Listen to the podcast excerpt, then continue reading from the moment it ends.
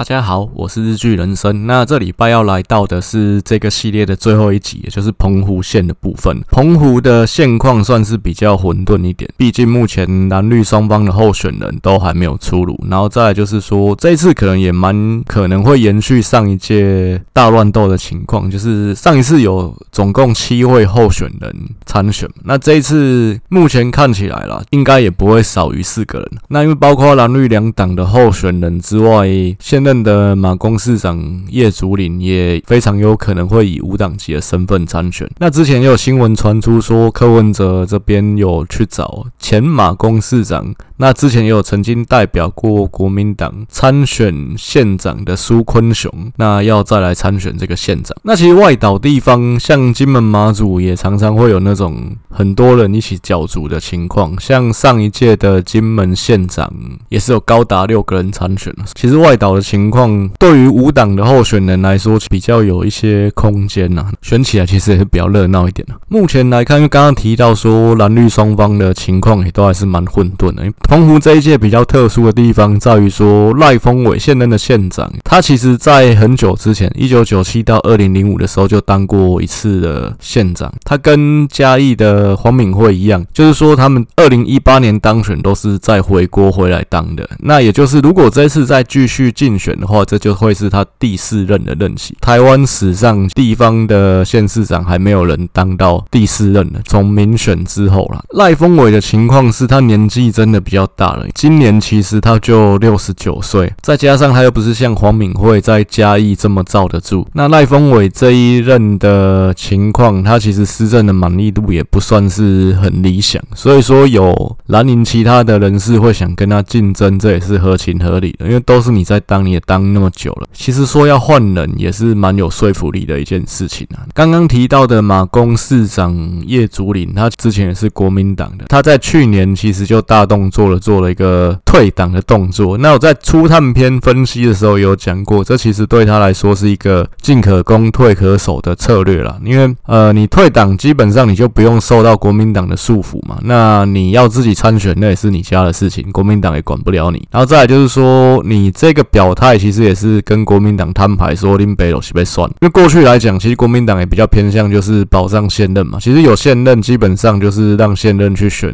连任。那周锡玮那个时候。是一个非常特殊的例外啊！叶竹林他做这个退选的动作，就是跟党中央去叫牌，就是说，那我有参选的意愿。那是不是可以有一个公平的初选？那不是说因为赖峰伟是现任的，所以就是保送他继续去选连任。那当然，目前看起来叶竹林自己选的可能性应该是非常高了。所以我这一篇我就是有把叶竹林纳进主要的候选人里面。但是除了叶竹林之外，国民党还有另外一位现任的副议长陈双全也有表态要选这个县长。那目前的新闻看起来是国民党有可能会办一个陈双全跟赖峰伟之间的一个初选比民调，最后就是看民调高的人基本上就是出现这样子。那这也是给党内算是一个交代了，毕竟赖峰伟真的也是当很久。那如果说赖峰伟民调还是比较高，还是提名他也比较名正言顺一点。民进党这边一样，目前看起来有浮出台面的候选人也是有两位，那一位就是之前竞选连任失败的陈光复。那另外一位是民进党的现议员，叫陈慧琳。陈光复其实跟赖峰伟的情况也有点像，因为以民进党最近二十年在澎湖这边的选举，陈光复就包办了四次的县长选举跟一次的立委选举。那他只有二零一四那次县长当选而已。那民进党这边其实，在澎湖声势比较好的是现任的立委杨耀，只是杨耀他也有表明说他没有要参选县长，他选择留在立委的位置上，可以帮地方争。取比较多的福利，所以现况看起来就是民进党会从陈光复跟陈慧琳中间择一去参选。那陈光富刚才提到他的情况也是，就是他真的是比较老的政治人物了。那他年纪大概是比赖峰伟小个两岁而已。那再来，他们两个其实从二零零一年就竞争过一次的县长，就是过了二十年还是这两个人在选县长。其实这也是偏乡地方政治人物新陈代谢比较慢的情况造成的结果。所以其实如果最后又是这两个人在选的话，澎湖就会给人家是一种老人政治的那种感觉。如果民进党这边不是陈光复的话，那相对来讲就有办法去跟赖峰伟去做一个区隔。只是竞争的这个陈慧琳也没多年轻，大概是六十岁左右，所以这个部分看起来，我是觉得民进党陈光复没有被提名的可能性会大于赖峰伟没有被提名的可能性。但是整体看起来，陈光复出现的机会还是比较高，因为毕竟他选过这么多次，他的知名度也比较高了。那民进党现在是用征召的嘛？党中央唯一的考量，当然除了意愿之外，当然还是胜算的问题嘛。那在陈慧琳可能看起来不是。各方面有优于陈光复的情况下，也许民进党还会再让陈光复再拼一次。那彭福一样也是一个偏乡，所以说两大党应该对这边重视的程度，我说老实话，应该不会到。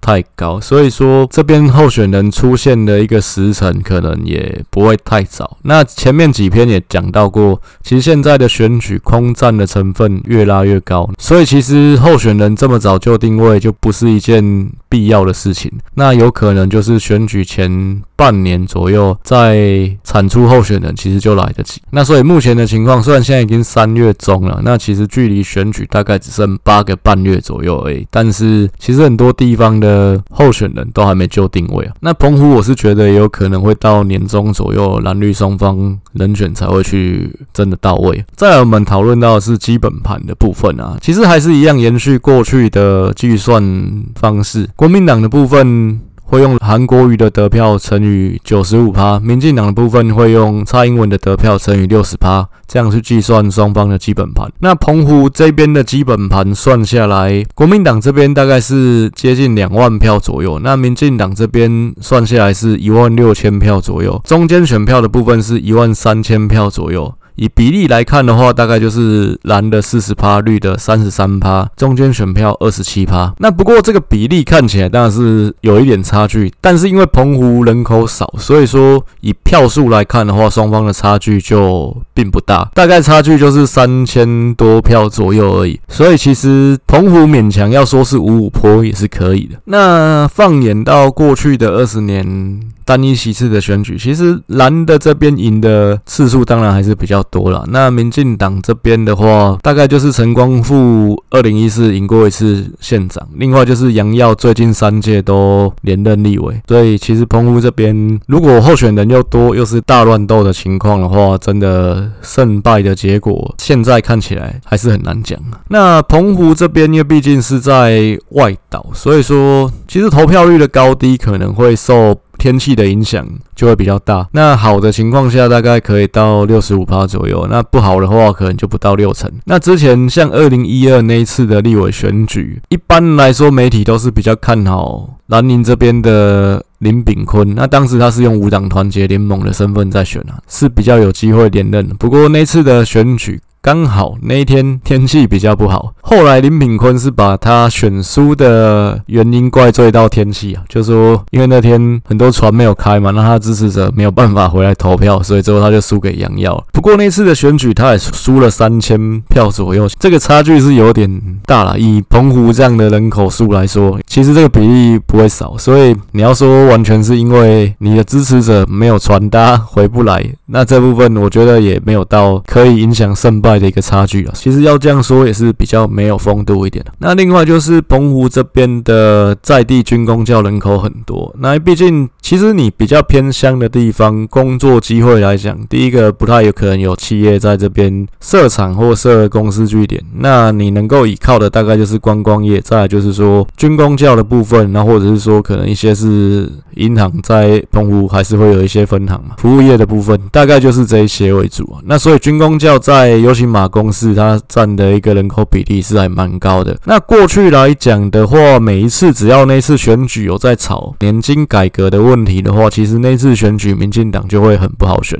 你像二零零五的那次，其实陈光复原本选县长他是比较看好的，但是他那次还是输掉，因为那次阿扁在炒那个年金改革的事情了，最后就被翻盘。像二零一八那次也是嘛，就是那次选前也是蔡英文在弄所谓的年金改革。那最后陈光富没有办法连任，有一部分也是被这个因素拖累了。之前澎湖曾经也有去炒过这个要设博弈特区的问题，那当然最后当地人是反对的意见居多，所以那一次的公投其实有举办过博弈条款的公投，在澎湖、金门好像有举办过，那但都没有过。那毕竟其实以在地来讲，现在的观光的容纳量其实也有限啊。澎湖每年观光的人数以现况来说就是够吃啊，然后再来就是你要再更多，你的那个观光的品质也会下降。那其实没有特别有需要去做这个赌场。澎湖毕竟在地最大的资源就是海洋嘛，那你有这些玩水啊，还是说可能花火节这些什么的资源，其实没有必要去设博弈特区啊。那除非说这个地方真的是什么观光资源都没有，你去设这个博弈特区可能才有。意义。再就是说，台湾你现在要设这个也是太慢，毕竟你在亚洲，这但是还没有疫情的情况下所做的一些讨论。亚洲其实已经有澳门，已经有济州岛了，所以你要去跟这些地方竞争国际的赌博人口，其实我觉得也很难。你要去做这些东西，真的慢了。对当地来讲有好处吗？可能弊大于利，所以没有过，我觉得也是天经地义的。那像现在其实也没有县长候选人再去讲这个问题。再来，我们进入到是个别候选人分析的一个部分了，因为现任的县长是赖峰伟嘛，所以我们这边就先讨论赖峰伟的部分。那刚好提到赖峰伟，其实这几年的施政满意度没有到很理想。那他过去三年的《天下》杂志这边的施政满意度排名大概就是十五名、十三名跟十七名，尤其最后一年。二零二一年其实十七名几乎是倒数了嘛，那台湾也只有二十二个县市而已。那不过赖峰伟第一次当县长，就是一九九七到二零零五的这八年，天下杂志有这个施政满意度的评鉴是从二零零四年开始的。那赖峰伟二零零四零五年的排名都非常前面，他二零零五甚至是第一名的五星级县长，所以他其实在回锅这个施政满意度的表现就没有像之前那么好。他现在年纪也是接近七十岁，其实真的。蛮老的，因为其实他在回锅选，那真的也是一个年届退休的年纪。他上一次就六十五岁，其实一般来讲是可以回家含饴弄孙的。他当完县长，二零零五卸任之后，也是蛮受马英九重用的。那包括当了总统府副秘书长，最后进入到考试院做考选部的部长。其实这两个职位都是在文官体系上面算是蛮高的职位。当然，这也凸显说马英九其实是。蛮喜欢他的，然后再就是他在文官上面的一些表现，应该是杰出，可以作为一个典范。其实考选部长不是小官啊，赖峰伟本来就是一个公务员起家的政治人物嘛。他在当澎湖县长之前，他曾经是行政院原能会的一个科长。那一般人像当公务员来讲的话，公务员有分委任、兼任跟检任嘛。那委任就是一到四职等嘛，讲错，一到五职等。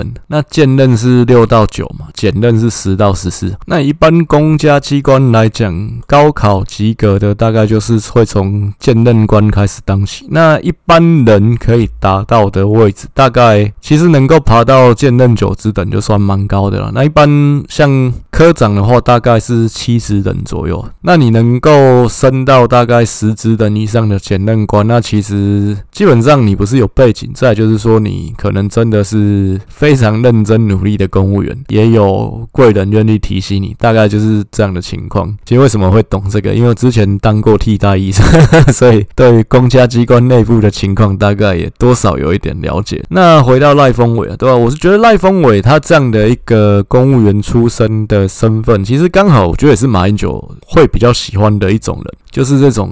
该怎么说？规规矩矩的公务员，这马英九还蛮耐。那不然再就是，他就喜欢那种学者型的。那虽然说赖峰伟其实这一任的县长任内的施政满意度表现没有到很理想，不过以澎湖这几年的防疫的情况看起来，其实做的算是相当好了。但有人会说，因为澎湖是外岛嘛，那你其实要相对来讲要守起来就比较容易。那可能之像之前其实算有点台湾是封锁国嘛，那你外岛就是封岛的状态，疫情要进来，可能就真的很蛮困难的。但是其实相对来讲，如果说真的有疫情进去，那要扩散可能也是非常快。所以你说能够守下来，我觉得赖峰伟也是有一定的功劳。那再来就是说他有一定的行政能力。那再来就是说这两年虽然因为疫情的关系，其实像观光业就断断续续的，常常。可能有一天有饭吃，有一天没饭吃。不过，其实这几年澎湖现在于说防疫跟开放观光两件事情，其实它有拿捏到一个平衡，就是说让澎湖这边的观光也有办法生存下去，然后疫情又没有在澎湖这边烧起来。其实澎湖我有去查，就是澎湖从台湾疫情开始爆发到今天两年多的时间，它的病例好像只有五例而已，那基本上就是趋近于零了。所以其实我觉得这个部分对于赖峰伟来说也算是一个加分，就是你防疫有控制住，然后你观光。这边也让大家还有饭吃，该办的活动像花火节那些还是有办下去，这部分我觉得不简单的。那包括对他从党内初选这边的竞争也好，甚至到了大选的竞争也好，其实都是他有利的一项，可以说服选民去选择他的一个条件。那只是说，第一个他真的也当了整整的三任的县长，再来就是说他年事已高，所以说还是会有其他人去挑战他，说换人做做看。像刚刚提到的马公市长叶竹林啊，那这边我提一下，其实澎湖的人口数有六成是集中。在马公市，所以说基本上马公市长这个位置就有点像以前台湾的可能台湾省长，所以呃基本上就会有那种叶尔辛效应啊，就是你这个区域里面又有一个小的行政区，但小行政区可能就包含到这整个大行政区里面多数的人口，那这个小行政区的首长一定就会威胁到整个大行政区的首长嘛。澎湖这边当然马公这是一个蛮特殊的例子，其实整个台湾其他县市也是看不到的，像花东地区。花莲市、台东市，其实人口占比也不会到整个县的这么多。那所以叶竹林当过马公市长，他要来挑战县长，那也是合情合理的事情。那再就是说，叶竹林他二零一四当选马公市长嘛，其实到今年刚好那也是两任届满。那如果他不出来选县长，他要延续他的政治生命，他就只能去当县议员，去选县议员。所以其实怎么看，他就是箭在弦上，他就一定。要选嘛？他其实也蛮会算的，就是在二零二一年年初的时候，他其实就宣布退党。那当然，他退党是用一些奇奇怪怪的理由啊，也就是说什么这个东西跟县长选举没有关系。但是是其实这种事情连独眼龙都知道，就是跟县长选举有关系啊。不过叶竹林的年纪其实也没多年轻啊，他也六十岁了。他的出身是军方的背景，他其实早期是新党这一边的。以前新党有一个立委叫陈奎淼，那他是。当过陈奎淼的助理，再来就是他其实一开始是当过里长，他选过两次的县议员没有选上，到第三次才选上县议员。那他还是选上县议员当了一任之后，才又加入国民党。所以他其实他的国民党的党龄并不是这么的久，当然党性也没有这么坚定嘛，所以会退党也是合情合理的。以这边看起来，我就觉得叶竹林他自己参选的话，他能够争取到的选票应该也是偏军工教为主了。那这部分就是蓝营的票。所以说，其实他参选当然对赖峰伟来讲是一个利空嘛。只是说叶竹林的情况，他的实力有没有这么的强大？这部分，因为毕竟我不是澎湖人，那我这部分可能相对讲的未必是真的准确。只是我觉得以过去他的经历分析起来，第一个，当然他是很基层出身的政治人物没有错，他是从里长干起，那当过两任的县议员，也当过两任的马公市长。在他马公市长的得票其实是不低的，不过他在他当选县议员之前，他其实也用无党身份选了两次议员，在马公这边都没有选上。当然这也是二十年前左右的事情。不过你要说他是一个很强大的地头蛇，我觉得应该也还好。那如果你代表的不是正蓝军的话，相对来讲也不是那么的名正言顺。你要真的尬过那个正蓝军的正宫，觉得可能性也不高。那只是说他有一定的实力，他可以选个几千票的得票，应该是没有问题的。那当然，他选的话，冲击比较大的会是国民党。那现况看起来，他参选刚刚提到，这箭在弦上，不得不发，因为毕竟他如果不选县长，他就只能退守选县议员。以他的年纪来讲，也六十岁了，要干的话就干这一次啊。所以我是觉得他自己参选县长的可能性是非常高的，除非国民党可能怎么样去摸头把他真的戳下去。但是另外一方面是国民党的这个县长初选的民调有没有可能把叶竹林又拉进来比？我觉得也不能排除这种可能性，因为毕竟这种地方的选举其实弹性是很大的。那国民党来讲的话，当然有机会戳，一定会是想办法去戳嘛。那只是看条件，双方怎么去谈。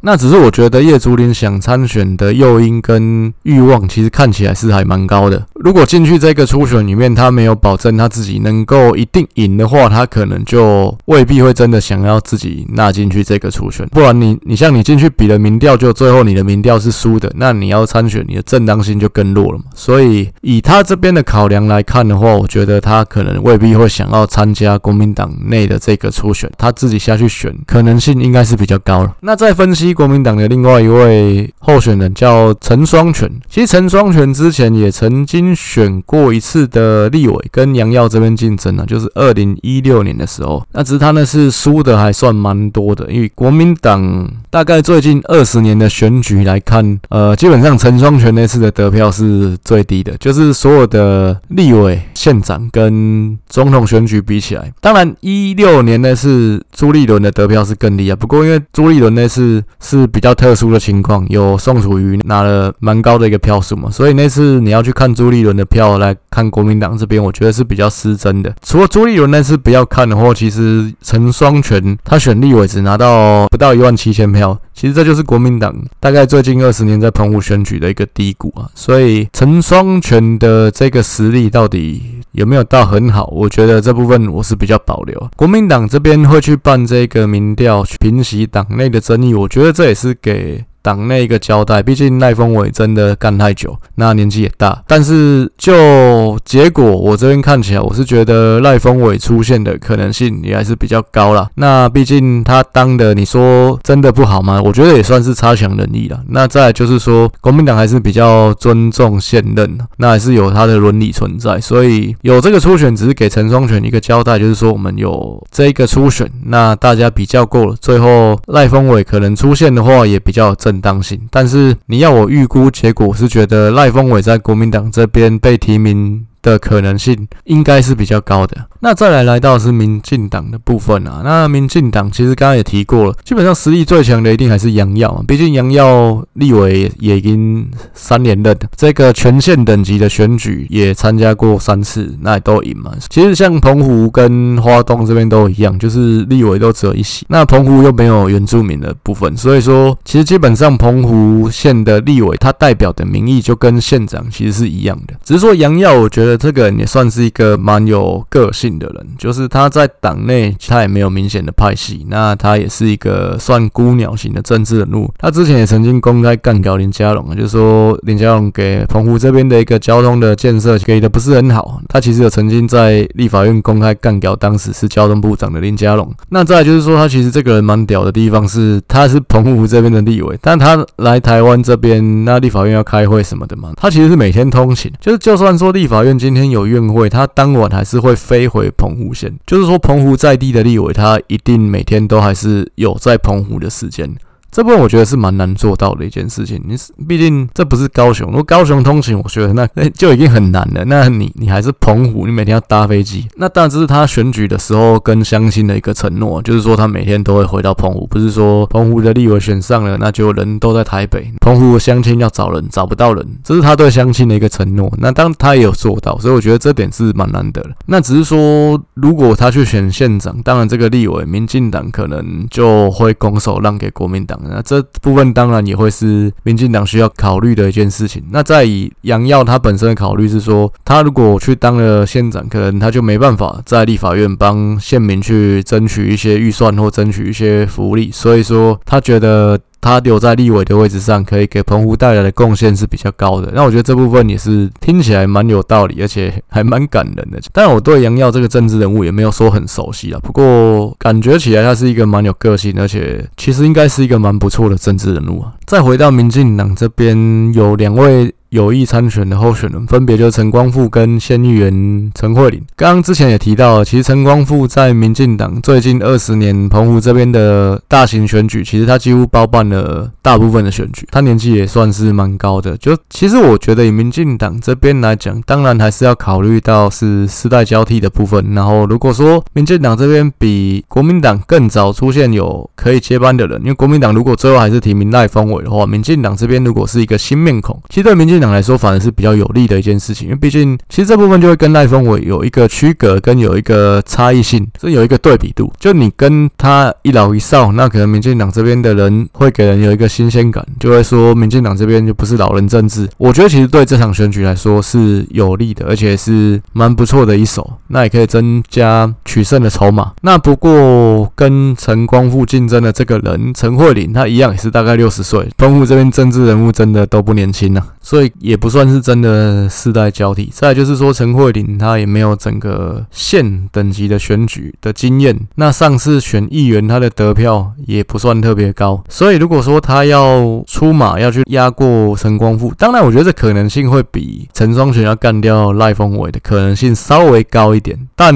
我觉得最后民进党这边考量胜算跟各方面的情况，提名陈光复的可能性，我觉得还是稍微高一点。当然，陈光复这几年他也是志在想要拿回县长的位置嘛，所以他其实也做了蛮多的努力，他企图心其实也很明显。其实陈光复也是一个很努力的政治人物，就是他本身其实他是一个眼睛就已经看不见了。那上次他当县长的时候，又因为太认真批公文，然后另外一个眼睛好的那个眼睛视网膜剥离，差点又瞎掉。就等于差点变盲人县长，所以以努力来讲的话，我觉得陈光复是一个努力的政治人物，是一个努力的县长。其实他的施政满意度那四年你可以去查，其实他是前面那两年还算不错，那只是后面那两年比较差一点。那当然中间发生了什么事情，可能真的有些事情没有做好。毕竟我不是澎湖人，这部分我可能没有亲眼看到。最后选民是选择他的对手嘛，所以也代表说他后面那段时间的县长可能真的。不是当得很好，只是说，毕竟澎湖这边人口数真的就不多。以县长选举来讲，如果那次真的选举的情况风向比较偏向民进党这边，那可能最后民进党的这个候选人他的实力不会差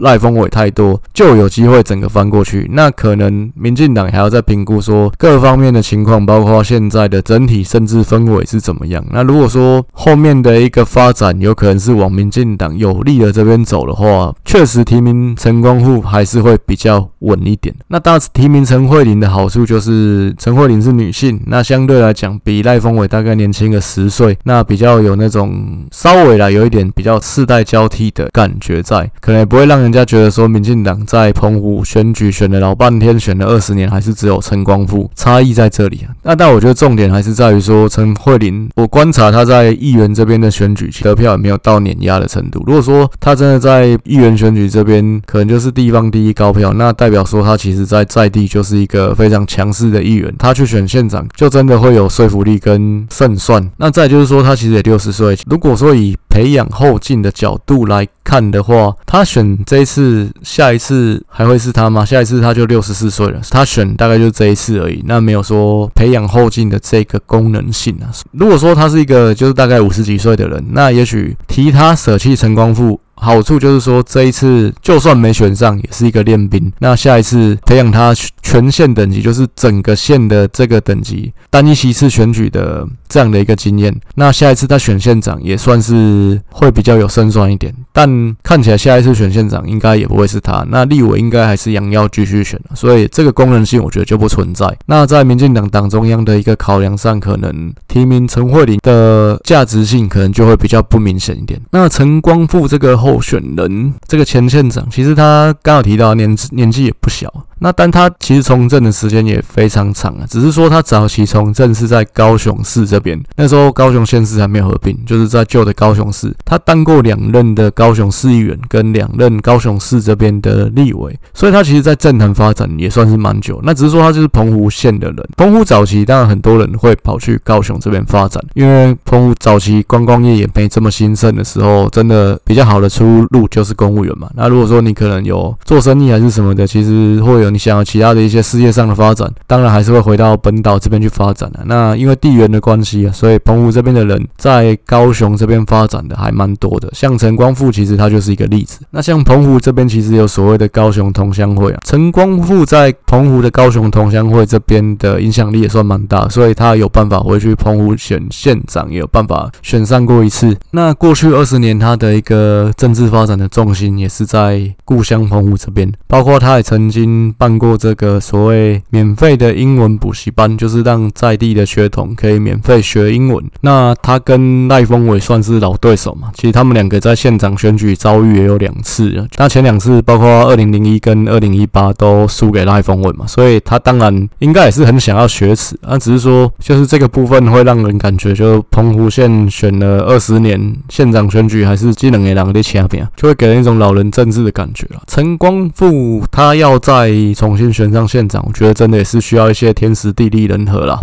就如果说整个风向对民进党有利的话，当然就比较有机会可以拼过去。不然的话，因为你要打击赖峰伟的点，就是说他当太久，他太老。可是其实你也是一样的情况嘛。那这部分其实就比较没有说服力一点。那他打击赖峰伟的点是说赖峰伟乱花钱嘛，大傻逼，没有财政纪律。不过这部分我觉得不会会是很有利的打击点啊。所以其实他要选上，应该真的可能要天。助的成分会比较高一点。到年底的那个政治氛围，如果真的对民进党这边比较有利的话，他才比较有机会可以整个尬过去。当然前提啊是他要先过党内这一关嘛。也许蔡英文有其他的考量，觉得应该让给别人选，可能他就也未必有机会出来。那最后提到第三势力的一个部分呢、因为其实柯文哲他应该到现在还是蛮想要在各个地方县市推出人选来选县市长，毕竟其实选不上选得。上其实这是另外一回事，但至少有先插旗，有去选这个选举，对他接下来的总统选举也是比较有利的。那包括你有参选的话，你就可以在地方有一些运作嘛。那你可以有一些地方的组织可以出来，就先暖身了。所以其实能够在各地方有一些插旗，对他都是好的，而且也有跟国民党这边喊价的一个空间。那但国民党现在应该是不太需要理他了。加上其实他老婆。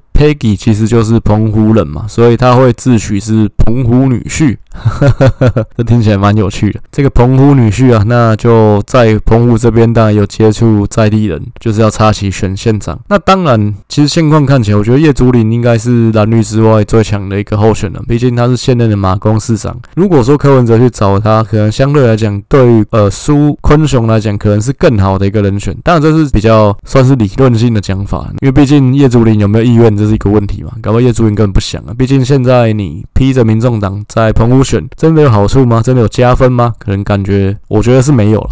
毕竟柯文哲现在身世也不是那么的好。然后在离岛这边，你说挂一个什么党？这部分离岛这边还是人会比较重要，所以其实也没有加分嘛。以叶竹林的角度来说，自己参选会比较好。那再来，其实叶竹林跟柯文哲应该也没什么渊源嘛，所以叶竹林应该就是会自己选的。但我觉得民众党推人去找苏坤雄，这当然这只是媒体有这样的一个新闻传出来。对柯文哲来讲，我觉得他当然一定是想要有人出来选的。苏坤雄虽然选过一次的县长，那之前也是当马公市长，不过他也算是比较过气的政治人物，所以他有办法再出来拿来，我觉得他应该有诱因去做这件事情。那所以我觉得这个澎湖县长的选举有可能会有四个人以上来参选。当然了，最后的结果应该当选人还是会从蓝绿两党里面去产出。那只是说有多组人马参选，其实这样的一个大乱斗，当然会增添这个选举的变数跟不确定性。那再来我们进入到 PK 的部分啊，那这次 PK 我就是会把叶竹林也纳进来，蓝绿这边我选的还是我认为比较有可能出现的两个老人，就是赖峰伟跟陈光复的部分，那就是赖峰伟、陈光复跟叶竹林三个人来 PK。当然了，现在看起来两党的候选人都还有一些变数，所以这部分可能到最后真的不是这三个人选，那这大部分不是我可以控制的事情啊。这三个人都是在地人，